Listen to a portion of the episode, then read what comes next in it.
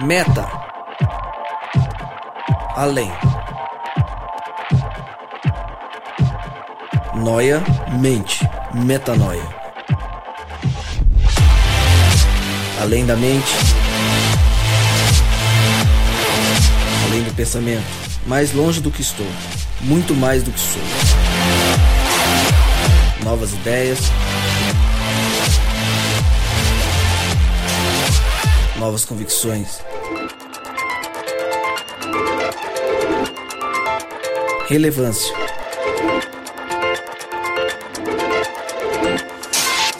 Plenitude. A busca pelo ideal.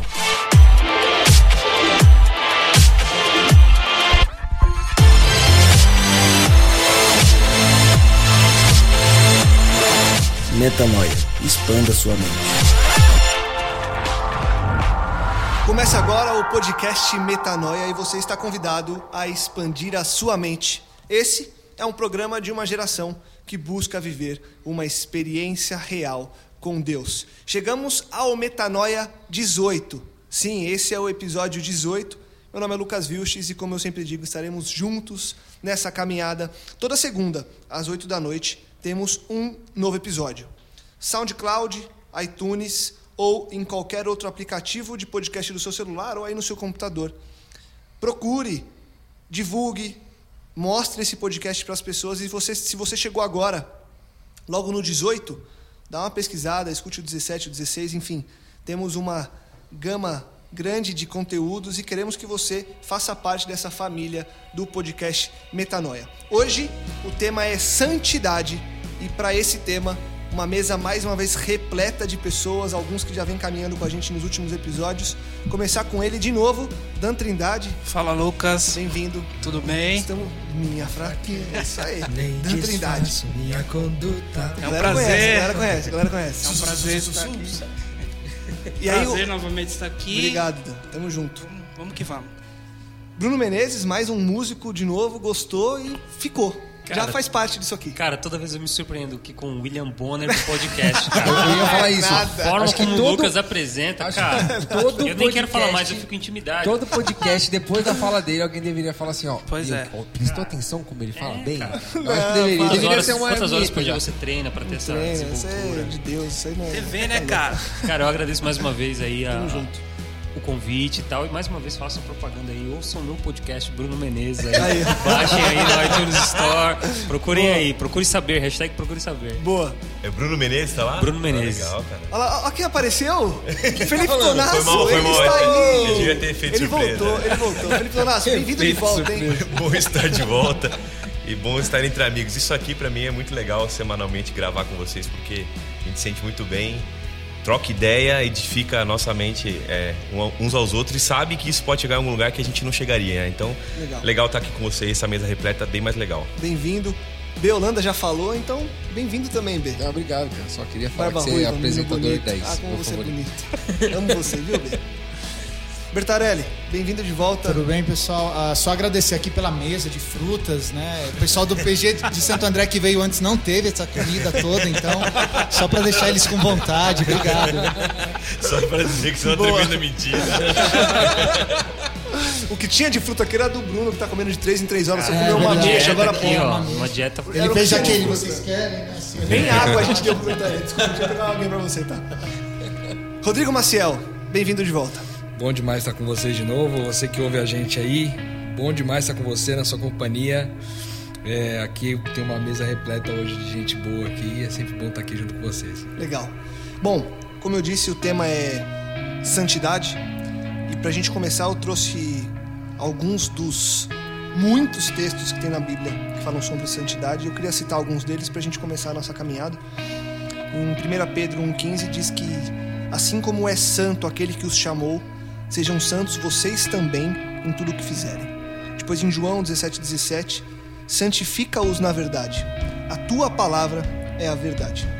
Em Levítico 19:2, diga o seguinte a toda a comunidade de Israel: Sejam santos, porque eu, o Senhor, o Deus de vocês, sou santo.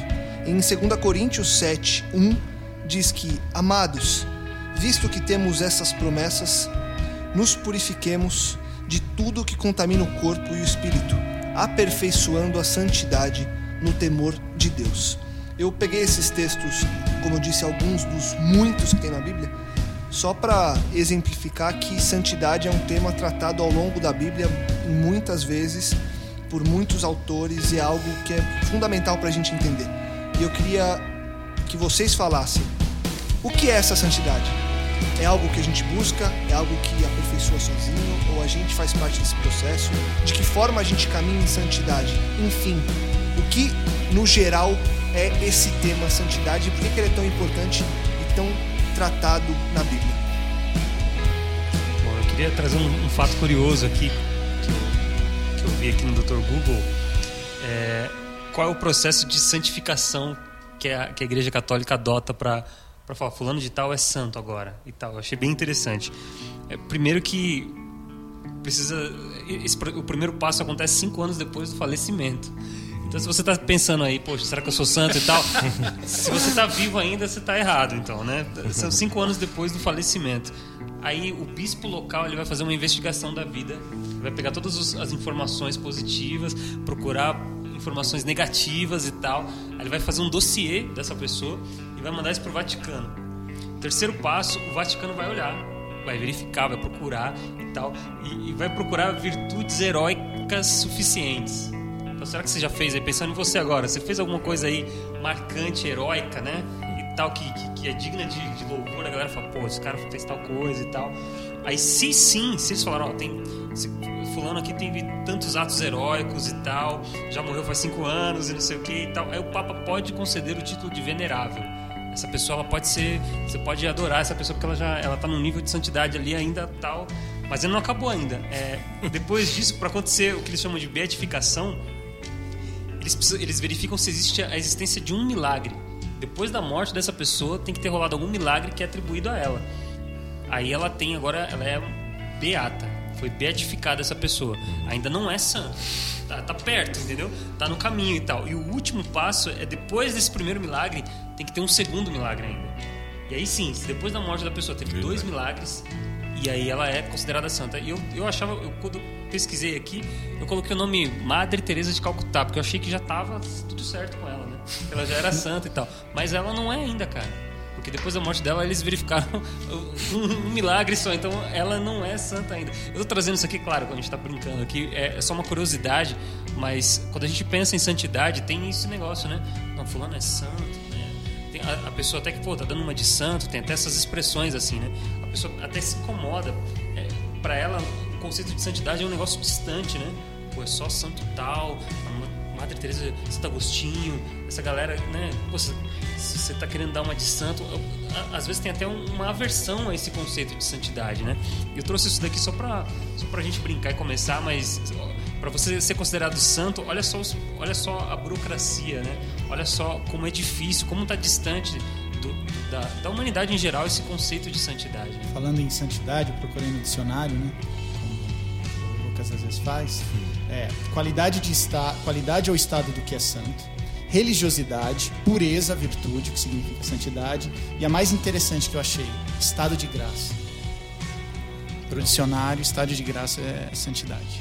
Legal. A gente começar a falar de santidade bíblica nesse sentido, tem que lembrar muito da onde nasce o conceito de santidade, porque a gente tem que voltar para Deus, né? Deus é o referencial da santidade, é a natureza de Deus que é santa. E por que ele é santo? Deus tem duas vertentes da sua santidade. Primeiro que ele é, é santo na sua moral, ou seja, não há nada nele que nenhuma sombra de variação, nenhum pecado, nada que seja egoísmo, a não ser amor na essência dele. Então ele tem essa santidade moral e ele tem uma santidade que é a santidade do seu caráter, que é a santidade de ser totalmente diferente da gente, né? A gente é, simplesmente a gente não vai conseguir atingir é, essa essa essa distância, essa transcendência né, do tamanho quanto Deus é distante de nós na sua referencial, tanto é que a santidade na Bíblia quando aparece é, e os anjos gritam santo, santo, santo, é sempre envolvido em muita luz, em muita não dá para enxergar a glória de Deus, tem a ver com a glória de Deus diretamente, o caráter dele, né?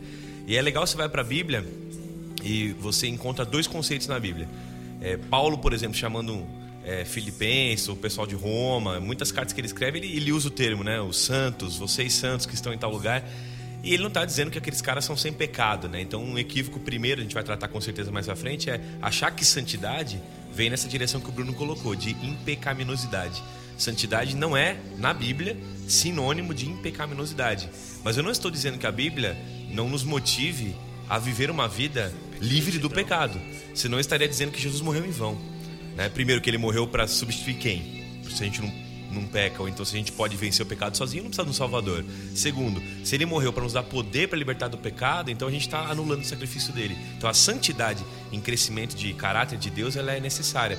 Mas tem uma outra santidade bíblica que é colocada como separação. A palavra santo vem de uma ideia de separado. Literalmente, aquilo que é santo está sendo separado para um fim específico. Dedicado. Dedicado a um fim específico. Então, a tribo de Levi era uma tribo de, de gente santa. Por quê? Não pecavam? Não, pecavam e muito, só que eram separados para um fim religioso. Eles eram considerados é, separados para tocar em, em artefatos que eram considerados santos. Por que era santo? O copo era santo? Não. O copo era separado para um fim específico, religioso. Então você pega essa, essa ideia é, de separação e começa a tentar entender na mente de um judeu, na mente de alguém que está, um escritor bíblico, que entende tudo como algo é, espiritual, ele não separa a vida dele entre trabalho espiritual, carreira, é, música, louvor, lazer e igreja.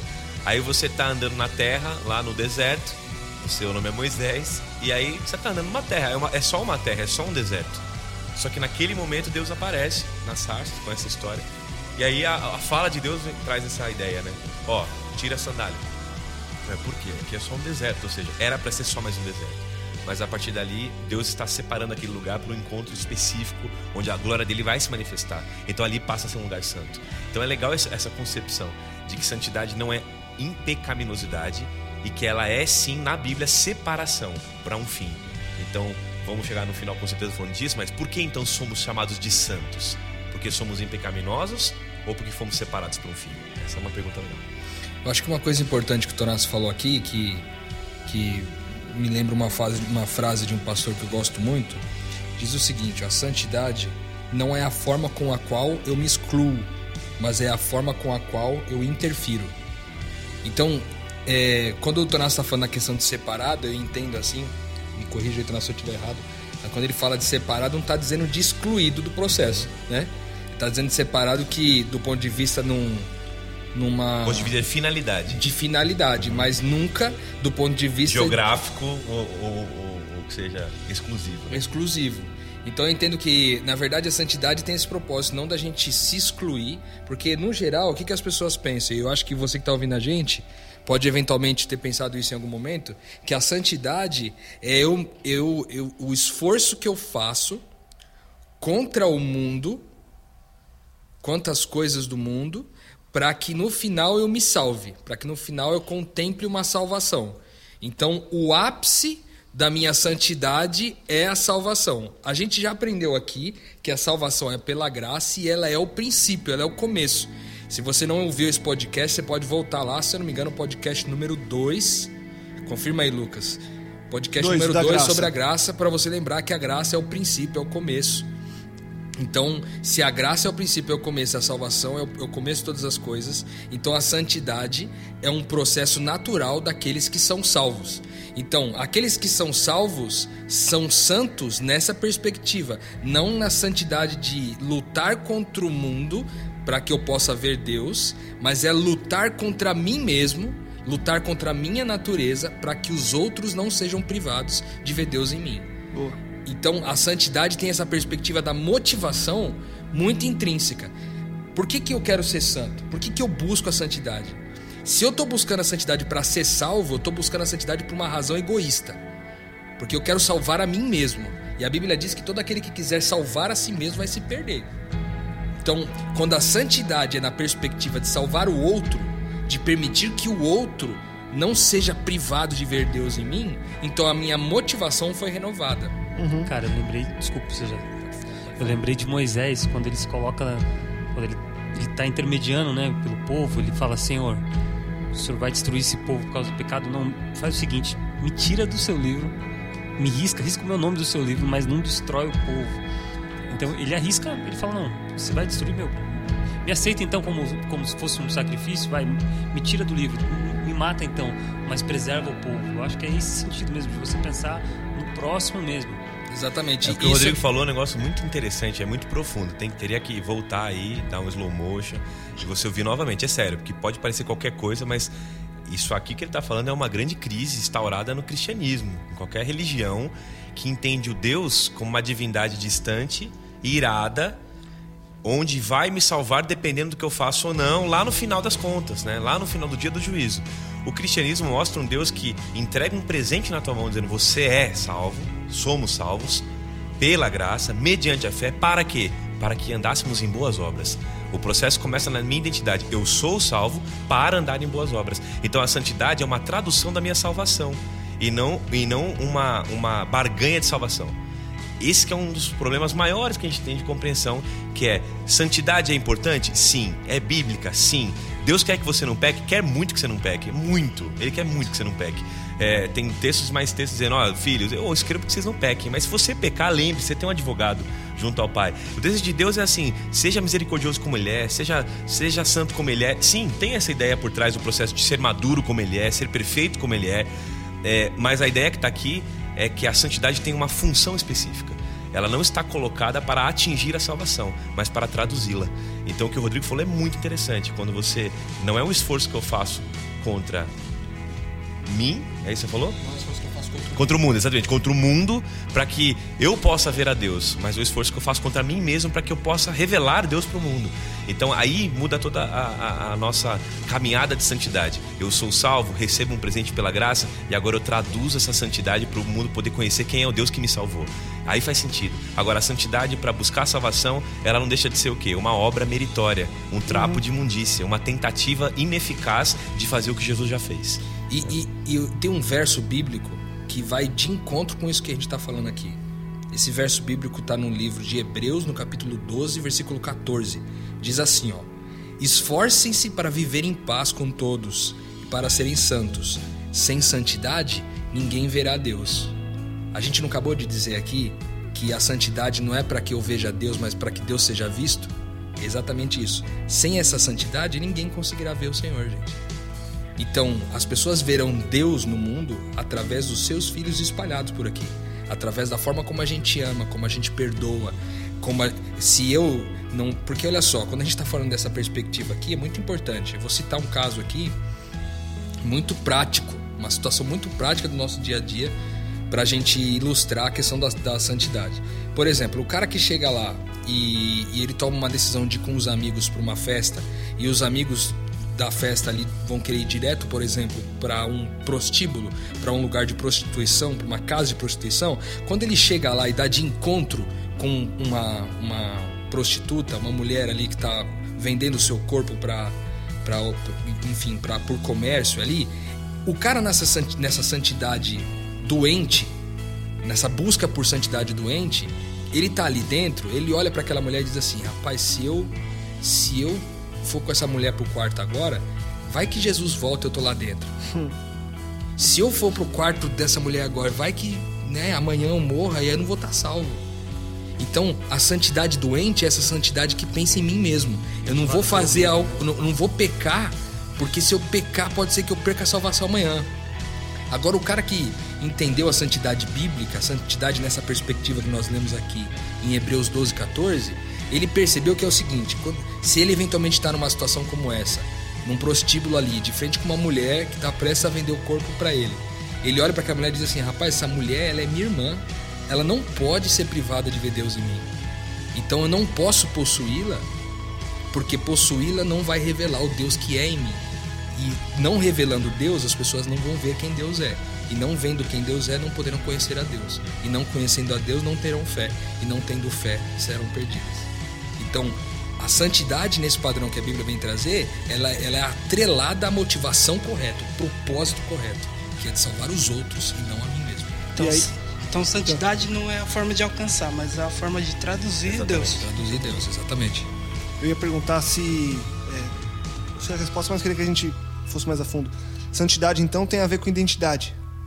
Total a ver com, com identidade. A gente sempre fala a gente sempre traz esse assunto à tona aqui, né? E eu gosto pra caramba de uhum. falar de identidade. Mas, enfim, quando se é a tradução da salvação, como o Tonasso disse, é também a tradução da nossa identidade. Ou seja, se Deus é perdoador, eu também sou.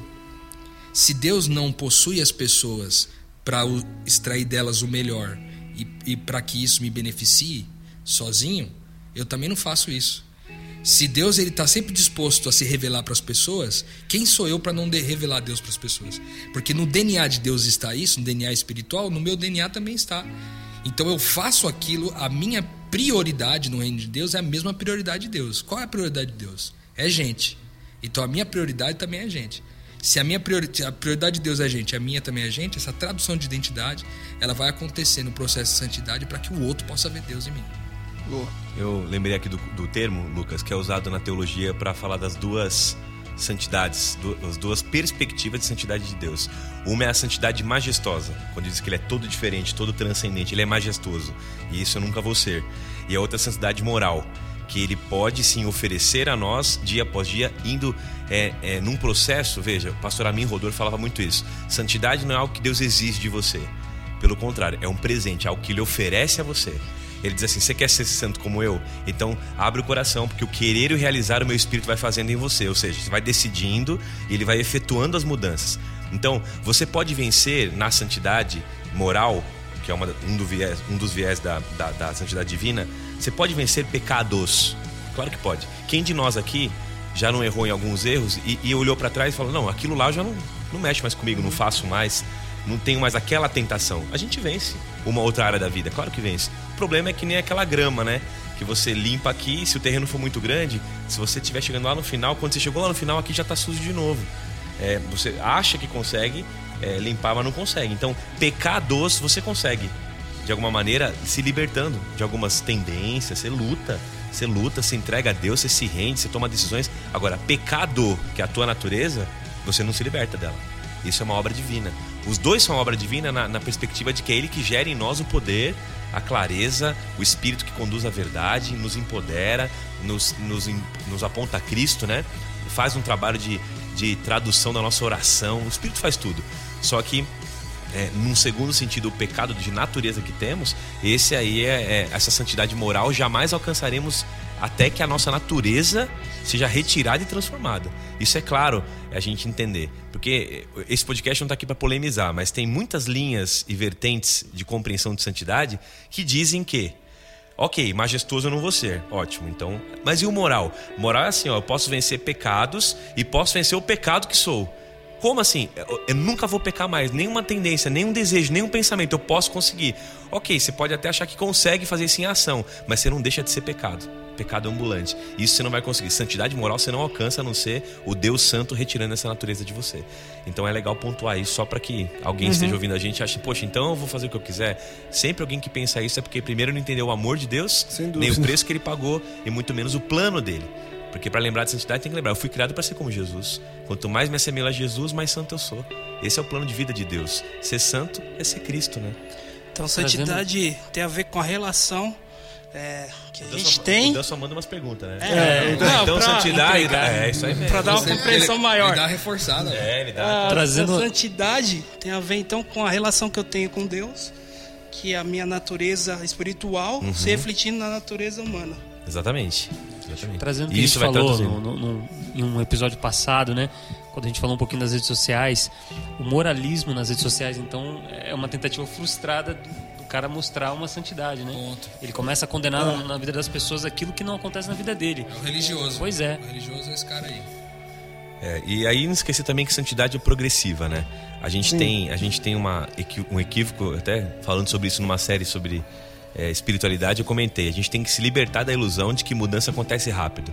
Se você achar que você vai conseguir traduzir Deus de um dia para o outro para as pessoas, às vezes não.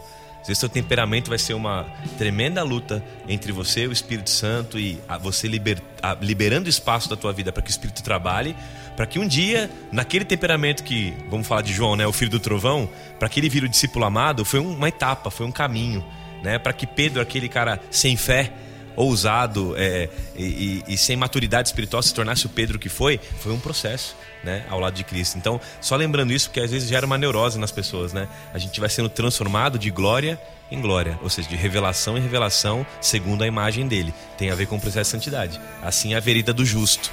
ela né, vai brilhando, brilhando até ser dia perfeito. Dia perfeito quando ele voltar. Mas a gente continua brilhando. Então ela é progressiva, né? No sentido de que ela chama você a crescer. Que aí volta lá, e deve ter outro episódio aí que fala da semelhança com Cristo, né? Temos. Que é o número. Número pesquisa, pesquisa. É, você pesquisa, que ouve esse podcast. você 12. vai- é o número 12. Então você volta no 2 e no 12. E pode pegar o 3 de, de, de, de ponte aí também que fala discipulado. Aí você vai junto, que é um negócio que, que vale a pena você acompanhar. Não, e e já volta no 17 que a gente falou disso, né? No inconformismo. desse- disso de que muitas pessoas acabam se cobrando por cair e achar que nunca vão conseguir. Só que se ela tiver essa perspectiva de que o processo ele é gradual, ela vai lembrar que o cair faz parte do levantar. Porque só vai levantar se você cair e assim aos poucos. E aí, é, pegando isso de gancho, e você fez uma. Você soltou uma pergunta, é, Tonasso, agora há pouco, é, deixou em aberto pra gente vir discutindo. E aí você deixou assim: somos santos porque não temos pecado, é, e já dissemos que não, ou porque somos chamados para um fim específico. Queria que a gente fosse nessa linha agora de. é, a gente já falou um pouco também desse fim, mas é, a santidade, por ser esse caminho pelo qual eu chego no fim, é, que fim é esse? É, para que fomos chamados? De que forma que a gente é, traduz, como a gente vem falando, essa santidade na prática na nossa vida? Só uma coisa interessante, a gente acaba misturando esses dois conceitos, né? Santidade em relação ao pecado e em relação a, a um chamado. E a gente acaba entendendo que então a gente tem um chamado para condenar o pecado na vida das pessoas. É verdade. Esse é- é- E aí os é dois isso, estão cara. juntos, né, Bruno? Você, Pois é, você cara. é chamado das trevas para a Pra luz, luz. e é chamado de nação santa para quê? Para anunciar as virtudes de quem te chamou. Isso está lá no texto, isso é bíblico, você é chamado. Mas você confunde essas duas ideias para condenar, é verdade. Miserável homem que sou, É né? verdade. Eu tava você lendo- para condenar e não para revelar o amor de Deus. Por incrível que pareça, com 35 anos eu fui ler o Grande Conflito agora. E assim, eu tô É miserável homem que você é mesmo. Maravilhado. Você percebe que a história é cíclica. Que os valdenses já faziam isso e isso incomodava as pessoas. Então, às vezes, a forma de eles falarem de Cristo, da santidade de Cristo, eles, as pessoas viam eles como santo. Incomodava isso. E a, a hora que a gente passar a falar de Deus para os outros através do amor, mostrar o amor de Deus pela gente, eu acho que vai acabar incomodando essa, entre aspas, santidade e vai incomodar outras pessoas. Sim, é. tem, tem um ponto importante aí que eu queria dizer o seguinte, só para afirmar ainda, antes de eu responder essa pergunta aí, Lucas. É, quem colocou na nossa cabeça que a gente. Perdão, quem, quem colocou na nossa cabeça que a gente tinha. que a gente tinha que fazer uma coisa para se tornar alguém foi o diabo. Que quando ele chega ali perante Eva ali e diz assim, ó, no dia que você comer dessa fruta, você vai ser igual a Deus. Foi isso, foi o primeiro, a primeira inserção desse pensamento que a gente tem que fazer coisas para se tornar alguém. Deus já tinha dito o seguinte: Eu crio você à minha imagem e semelhança. E ele já tinha criado antes do homem todos os recursos que o homem precisava para viver. Então ele disse para o homem o seguinte: Vocês são meus filhos, vocês são a minha semelhança. Os recursos estão todos aí. Agora vão e cumpram o seu propósito, encham a terra. Esse era o propósito de Deus. Mas aí quando Eva chega diante, diante do diabo, ele distorce esse pensamento. E esse pensamento, desde Eva para cá, vem acompanhando o processo do cristianismo até hoje. Ou seja, eu fico achando que eu tenho que fazer coisas para me tornar alguém. Isso é demoníaco. Isso é doutrina de demônios. Então, o que a gente tem que, de uma vez por todas, entender é que não é o que eu faço que me garante ser alguém. É quem eu sou que me garante fazer o que faço. Boa. É igual assim, né? Eu só sou chamado de filho pelo meu pai quando eu obedeço. Se eu desobedeço, eu deixo de ser filho. É como se você dissesse isso. E todo mundo que está ouvindo esse podcast tem que ter pai. Pode não estar vivo agora, mas você teve um pai, uma mãe, uma referencial paterno, é, que seja de família. É como se essa pessoa que você ama, que cuidou de você, dissesse: Ó, você só é meu filho quando você me obedece. É quase isso. É como se Deus olhasse pra gente e dissesse: enquanto você não me obedecer em tudo, eu não você não é meu filho. É o contrário, você é meu filho e eu te convido a andar comigo para aprender nesse caminho, o caminho da obediência, da submissão da sua vontade à minha, para que quando o meu senhorio estiver instaurado no teu coração dia após dia, nas áreas diversas da sua existência, você vai conseguir me traduzir e entender é, o quanto a sua santidade é, vai se tornar a sua missão. Vou dizer por que eu estou falando isso. Em Israel, a santidade do povo era a missão do povo você pode colocar um sinônimo: santidade igual missão.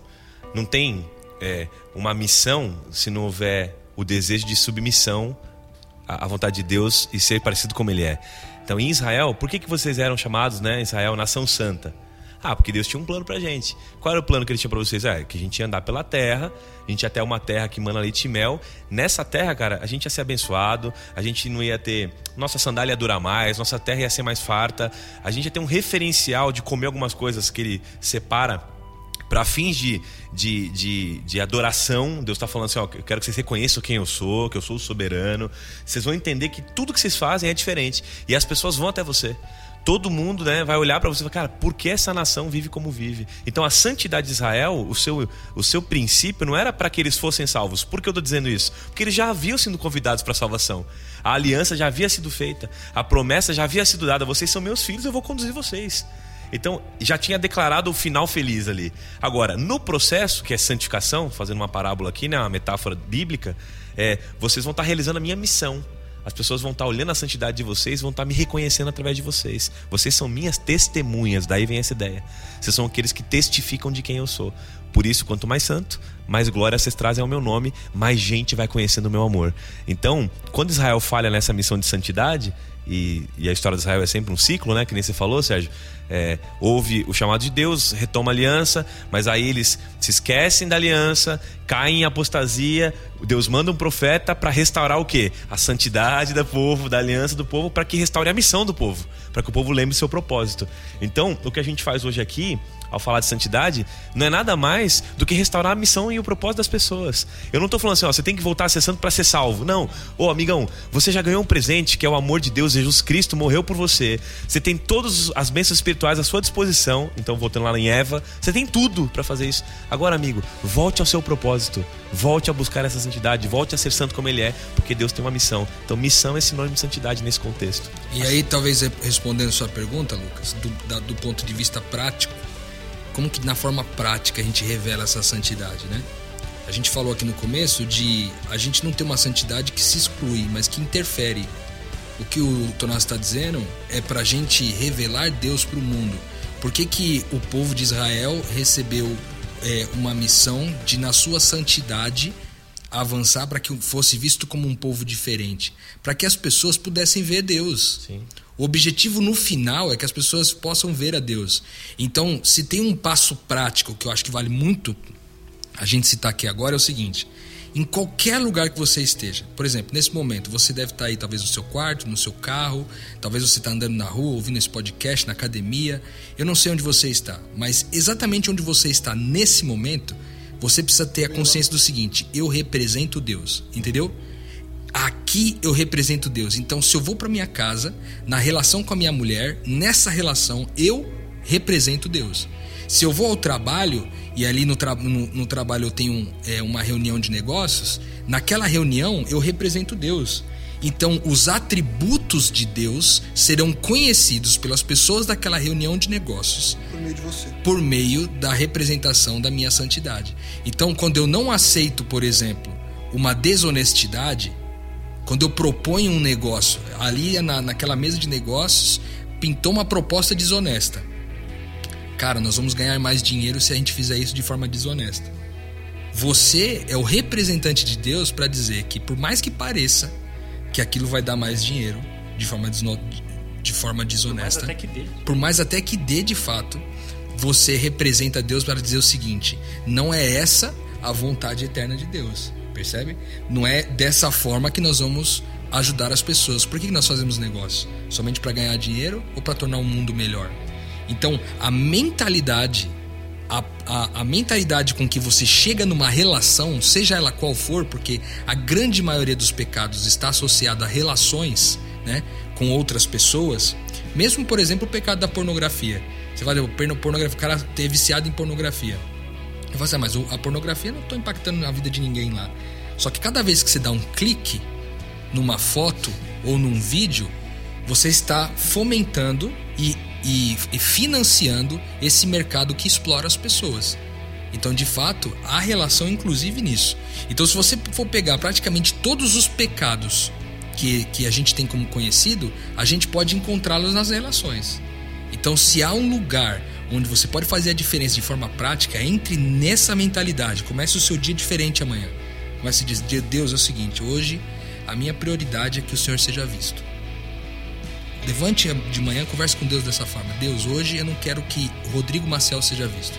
Eu quero que o Senhor seja visto aqui nessas relações. Aí você traduz essa sua fala olhando para Cristo. Né? Só, só relembrando o modelo, né? Para voltar no referencial. Jesus acordava, passa, às vezes ele passava a noite, na verdade, orando, para que no dia seguinte ele pudesse dizer assim: Eu não faço a minha vontade, minha comida é fazer a vontade do meu Pai. Eu estou aqui para que os outros te vejam, eu estou aqui para glorificar teu nome. Ou seja, a vida de Cristo foi santa não só porque ele teve a santidade moral, porque ele era Deus, ele era o majestoso encarnado, mas porque ele também teve completa, completa convicção da sua finalidade nesse mundo.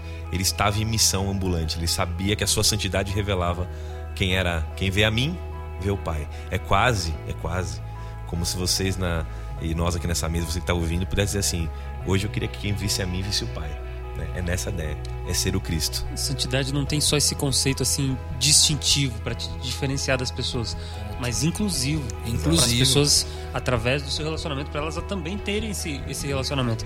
É interessante no livro de Isaías, quando o profeta começa a falar para o povo de Israel, de repente ele fala assim: olha, o sonho de Deus é que o Egito e a Síria adorem junto com vocês no monte. Cara, imagina isso para quem, é, quem era israelita na época. Os principais inimigos, cara profeta fala assim: não, o sonho de Deus é que você adore a Deus junto com o egípcio, aquele que te escravidou, que te escravizou. Que você adore junto com a Sírio, aquele que, que te infernizou aí, que te levou escravo, que acabou com a sua colheita, que te fez sofrer e tal. É, é, é difícil para eles e, e pra gente hoje. Quem são os nossos inimigos, assim, né? A gente vê hoje o, o Estado Islâmico fazendo essas coisas e tal, e tá todo mundo, né, com, com essa, essa indignação. Mas já preciso falar, ó, Deus fala, então, o meu sonho é que você adore junto um dia com esse cara. Com esse cara que tava lá com. com já usou um, um, explosivo e tal. Então, esse aspecto inclusivo da santidade, cara, que eu acho que é o grande X aí. Não é você se, se, é, se distanciar e, e, se diferenciar, não. Eu sou santo porque eu faço tal coisa, você não é. Mas não, cara, eu, eu sou santo, vamos chegar junto aqui. É incluir essas pessoas que a gente tem contato. Aí tem esse trocadilho de palavrinha, né? É, o pastor o Rodrigo fala que gosta e o Paulo Júnior ele sempre faz trocadilhos né, de palavras e tal, expectativa, perspectiva, natureza, identidade, método, processo, né? E aí eu ouvi uma dessa de um outro pastor, ele fala o seguinte: a santidade do cristão, ela não é protesto, ela é proposta. Né? A santidade do cristão não é um protesto, só o protesto, ela é a proposta. Então eu posso protestar sendo a proposta. Eu não preciso só abrir minha boca e protestar sem oferecer proposta. Eu falo assim, olha, eu protesto. Um exemplo, tá? Eu protesto contra o que estão fazendo com a família é, brasileira. Tô dando exemplo. Sendo, sendo a proposta de família que, que eu acho que, que funciona. Então, o referencial, olhem minha família, a gente está uhum. tentando viver uma vida que dignifique o que Deus criou. Então eu não fico gritando na internet, colocando banner para protestar contra emendas que, que, que, vão trazer malefício à minha, minha, minha fé, minha religião. Não, cara, eu vivo uma boa família. Eu vivo uma família que dignifica Deus. E essa minha, essa, essa minha forma de proposta de vida é o meu protesto. Então eu não gasto tempo em rede social ou apontando o pecado de ninguém. Eu passo, eu gasto tempo andando sendo proposta de vida diferente para as pessoas. Eles olham para mim e falam, cara, seria legal viver assim. Eu até ouvi num, num podcast, né, uns americanos falando, ele, um deles estava respondendo uma pergunta e falou assim, cara por que, que você acha que os cristãos são tão apáticos hoje e não geram, assim, sabe, essa santidade que a gente está falando aqui, não gera, assim, um impacto, né? Porque, veja, se a gente vivesse o plano de Deus e o caráter de Deus pleno, ambulante, nós aqui nessa mesa, se a gente saísse daqui agora é, com a percepção é, linda de que a gente é Cristo, o impacto que a gente gera em qualquer relação, do semáforo até a nossa família, nossos filhos, é absurdo. E a gente está tentando viver isso como cristãos. Acho que todo mundo aqui está tentando buscar isso. Mas ele falou assim: por que, que não vive? Ele falou assim: é, ah, cara, a gente vive vidas muito apáticas, ele falou. Aí ele usou um termo que em inglês fica meio estranho, é, é uma vida questionável, né? Mas não, ele não quer dizer que uma vida questionável é uma vida que você questiona assim, será que é ou não é? É uma vida que levante questões. Para traduzir melhor seria assim: viva uma vida que levante perguntas. Aí, mas que tipo de pergunta? Do tipo assim, o que, que você fez no final de semana? Você fala, ah, cara, fui pra igreja lá, fiquei com minha mulher. Cara, esse tipo de vida ninguém quer ter. Esse tipo de vida é assim, ah, legal, tá bom. Agora, chega na segunda-feira no trabalho, o que, que você fez? Cara, esse final de semana a gente decidiu abençoar uma comunidade lá na, lá, na- enfim, na, na fábrica ali em Carapicuíba, a gente fez um trabalho lá, estamos buscando doação para um processo ali. Eu tenho me envolvido nisso aqui. O cara, sério mesmo, cara? Mas onde é isso? Que, que você faz isso? Então, ele falou: viva uma vida que levante questões das pessoas, que levante interesse. As pessoas falam, cara, que legal que você vive isso. É, não vive uma vida apática. Então acho que tem um pouco a ver com a proposta da santidade também. Você vive uma vida que levante perguntas. Cara, vou falar da comida, vai, que todo mundo fala de muito de comida ligada à santidade, né? É, que tem a ver o processo de, ah não, santificação é deixar de comer algumas coisas. Cara, se você entender a santificação e a alimentação como um propósito e finalidade de revelar a Deus, e quando você estiver usando esse, esse processo para traduzir a vontade de Deus para as pessoas, você vai fundo e as pessoas vão falar assim: Cara, por que, que você não come assim? Isso é proposta. É porque eu quero viver assim. Mas por que você vive assim? Aí você tem uma infinidade de caminho para conversar. E tô pegando qualquer assunto, das periferias até as Ah, essências. o PG é muito exemplo disso, porque você faz toda semana, você posta uma foto, aí eu sempre coloco a hashtag o, o assunto. Isso é uma vida que levanta perguntas. Direto, gente escrevendo, mas o que, que é isso, tal, como é que acontece, o que, que rola. Aí você entra no. Você tá dando propostas. É, você não, não, não tô falando é, discriminando religião, mas eu tô simplesmente falando o que acontece, que a gente para duas, três horas durante uma semana corrida, simplesmente para um estudar alguma coisa diferente. Exatamente. Que não deixa de ser uma busca por santificação nesse processo, de proposta. E aí, Lucas, o que você tem a dizer? Metanoia expanda sua mente. Eu, B, tenho a dizer que eu não tenho nada a dizer. Ele Deu uma Não, metanoia, o B, eu não o B, falei primeira, nada. primeira vez que ele falou agora. Primeira vez que Que, ele falou. que isso, cara? Surreal. É isso aí. Não, só quero falar Ô, uma eu coisa. tenho uma pergunta pra você. Eu quero falar uma coisa, Eu não, tenho, não, pergunta tenho uma não. pergunta. Não, pergunta não. Faz quantos dias que você não peca? Que isso, cara? Faz... Já era, acabou tudo. Acabou tudo. É porque Pra saber o é porque a quanto gente briga que é, um amigo nosso que falou, faz três dias que eu não peco, né? Por isso que a gente tá. É verdade. Mas a Não, santidade. mas tem o, o, o senhor pastor que você ouve bastante. Ele fala uma coisa que, que é bem interessante. Ele fala que isso, isso não acontece quando a gente não conhece a Deus. Porque a gente não consegue revelar aquilo que a gente não conhece, aquilo que a gente. é, ele fala que os discípulos andaram com Deus, andaram com Jesus, andaram com Jesus, conheciam Jesus e começaram a. Tá bom assim. Começaram a, a agir como Jesus, como Jesus agia. Então, quanto mais conteúdo eu tenho de Deus, quanto mais eu conheço a Cristo, quanto mais eu conheço as atitudes dele, é, é, e volto na essência daquilo que ele me criou, de, de ser a sua, a sua imagem e semelhança, é, eu entendo isso na relação. Eu começo a transmitir isso que a gente está tá, tá falando aqui. É conhecer falaram. revelar, né? É mais ou menos isso. Porque se eu não tenho conteúdo, se eu não, se eu não, se eu não conheço a Deus, se eu não tenho essa intimidade com Ele, se eu não, não construo isso, eu não consigo revelar isso. Então é, é mais ou menos isso. O, o Lucas falou vários textos legais assim sobre santidade, mas teve um que eu, que eu li essa semana e, e fala também está em Isaías, capítulo 35, verso 8, quando ele fala sobre Jesus, uma, da- uma das, das profecias de Isaías sobre Jesus, ele fala: E ali haverá uma estrada, um caminho que será conhecido por caminho de santidade. Os impuros não passarão por ele, servirá somente aos que são do caminho. A gente sabe quando Jesus ele, ele faz várias referências ao livro de Isaías, ele fala: Olha, eu sou o caminho, eu sou a verdade, eu sou a vida. Isaías fala: Não, é, vai ter uma estrada, um caminho que será conhecido pelo caminho da santidade. Então é o relacionamento com Jesus. No relacionamento com Jesus você vive essa vida que levanta perguntas, você vive essa vida que é inclusiva, que, gera traz as propostas. pessoas, que gera propostas. Revela. Que possamos, então. Lucas, que possamos. né? Sempre, não, sempre, sempre, assim, Já né? dar aquela- mandar essa é porque já, porque já tá acabou. acabando, né? né? Tá acabando Possamos. Que a gente então. possa- a gente Que a gente possa. Pronto, acabou. Sim, desta Ah, sagrada. compartilhe, divulgue, ajude, tô brincando. Não, mas que a gente possa ter essa vida de levantar perguntas, que a gente caminhe na direção de Deus. Mas a verdade é que eu quero que você compartilhe, divulgue, ajude com que mais pessoas também expandam a mente. Semana que vem tem mais. Obrigado a todos vocês por mais um podcast. Sede santos, porque eu sou santo. Ele fala isso. Boa. Metanoia. Expanda sua mente.